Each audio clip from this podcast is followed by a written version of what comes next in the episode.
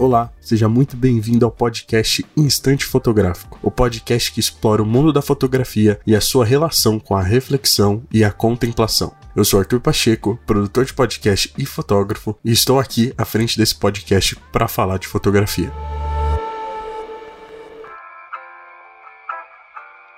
Antes de começarmos, gostaria de falar um pouco sobre o episódio anterior, onde falei sobre a cidade de São Paulo, sua beleza, a arte na vertical, na horizontal e na profundidade dessa selva de pedra. Se você ainda não escutou, vai lá, escuta que é um assunto muito interessante. E também gostaria de pedir para vocês seguirem o perfil da Minutiai no Instagram, minutiai.prod. Lá vocês podem me mandar o que gostariam de ouvir nos próximos episódios e siga o podcast no seu agregador de áudio favorito para que você não perca nenhum episódio novo. Se puder, compartilhe esse podcast com aquela pessoa que você sabe que curte fotografia e arte. Assim, já vai ajudar demais esse projeto a crescer e a alcançar ainda mais pessoas. E hoje vamos falar sobre a arte do enquadramento e da composição.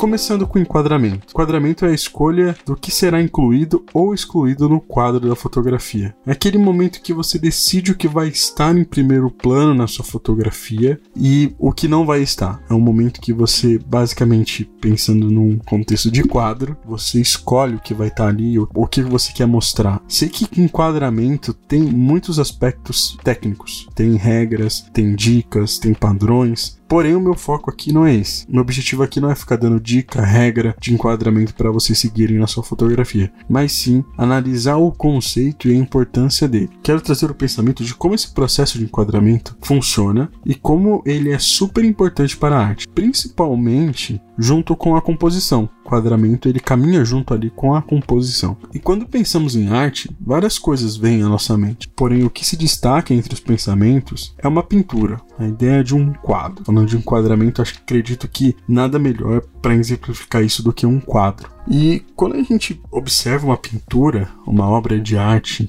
conseguimos enxergar as coisas que estão no enquadramento, o que o pintor, o que o artista quis colocar dentro desse enquadramento. E na fotografia, não é muito diferente disso, né? Não é muito diferente de uma pintura.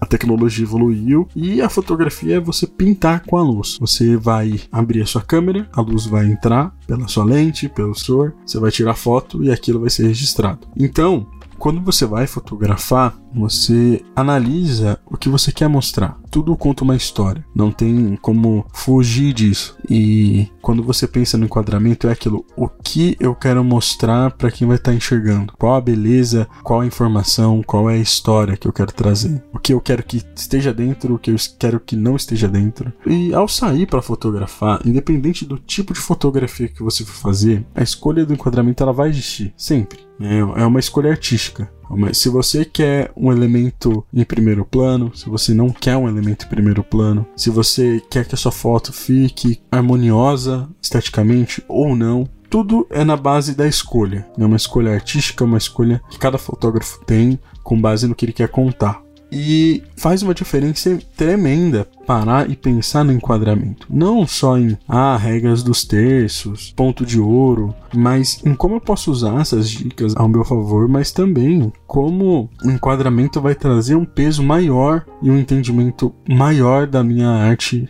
na fotografia.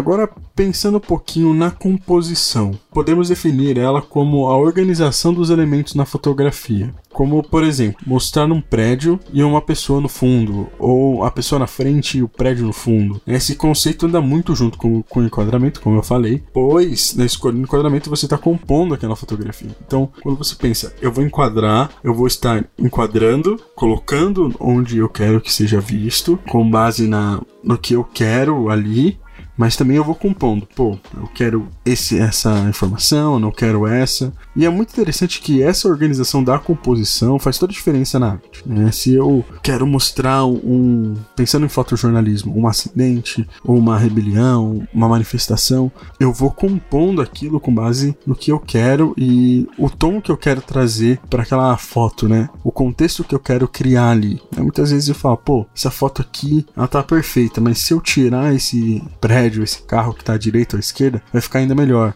porque eu vou estar tá dando foco, enquadrando o que eu quero, mostrar informação e compondo a cena com base no que eu tenho, com base no que eu quero que seja mostrado para quem vai ver aquela foto. E voltando no assunto de obra de arte que eu comentei, né, nessa questão de enquadramento, eu estava escutando um podcast, o podcast Fotografia Pensante, do professor Oswaldo Santos Lima, lá de Curitiba. E ele, ele fez um episódio falando sobre enquadramento e ele contou uma experiência muito interessante a importância de viver uma experiência sensorial com a arte. Muitas vezes no dia de hoje a gente fica em casa e consome arte através dos nossos celulares, dos nossos computadores, das telas. Porém, a importância de você ir ao museu e viver uma experiência de estar ali em contato com a arte, num ambiente que é artístico, num ambiente que transpira arte em sua maioria, num ambiente que as pessoas vão para consumir e ele foi totalmente organizado para que você pudesse observar aquela arte.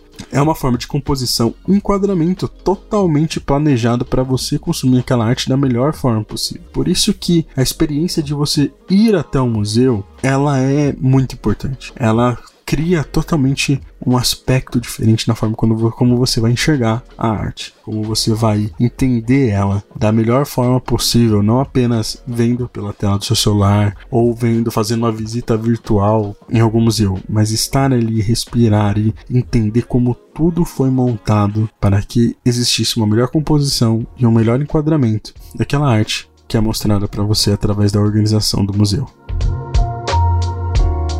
enfatizando um pouco essa questão da experiência sensorial. Você viver esse tipo de experiência, além da arte na vida como ela é no dia a dia, faz diferença, porque você começa a olhar como os artistas, os pintores fazem, faziam, e você começa a ter um olhar assim quando você vai tirar foto, quando você vai montar uma fotografia, você não pega a sua câmera só clica. Eu não, não acredito nisso. Eu acredito que você olha, você escolhe o que você quer, né? Igual um o artista escolhe as cores, escolhe o desenho, a paisagem, você faz a mesma coisa, só que com a câmera. Você indo em exposições de arte, você consumindo esse tipo de conteúdo, o seu olhar ele vai ficar ainda mais aguçado para você conseguir construir coisas artísticas, coisas que realmente estão ligadas ao que é belo e ao que realmente foi pensado para estar naquele quadro, para estar naquela composição, muito além de pegar a câmera e clicar. É, eu posso dar dicas e regrinhas e macetes para um melhor enquadramento, uma melhor composição, mas o foco não é esse. A única dica que eu dou é vá ao museu, veja exposições, sinta a arte de perto. Isso abre a mente para fotografar, para enxergar a vida, para entender como as coisas eram e como as coisas são hoje. Eu acredito muito que pra gente viver o futuro, pra gente evoluir, pra gente crescer em tudo, a gente tem que conhecer o passado. A gente tem que estudar a história e com a arte não é diferente. A gente estuda que os fotógrafos que vieram muito antes da gente faziam, usamos as técnicas que eles inventaram na época, que eles descobriram, e também dos dos artistas, dos pintores que marcaram a nossa história. Isso abre a nossa mente, abre o nosso olhar e inspira para produzir mais arte, mais fotografia e demonstrar que fotografar, fazer arte não é algo simples, é algo que vem de dentro, que tem sentimento, que tem muito pensamento.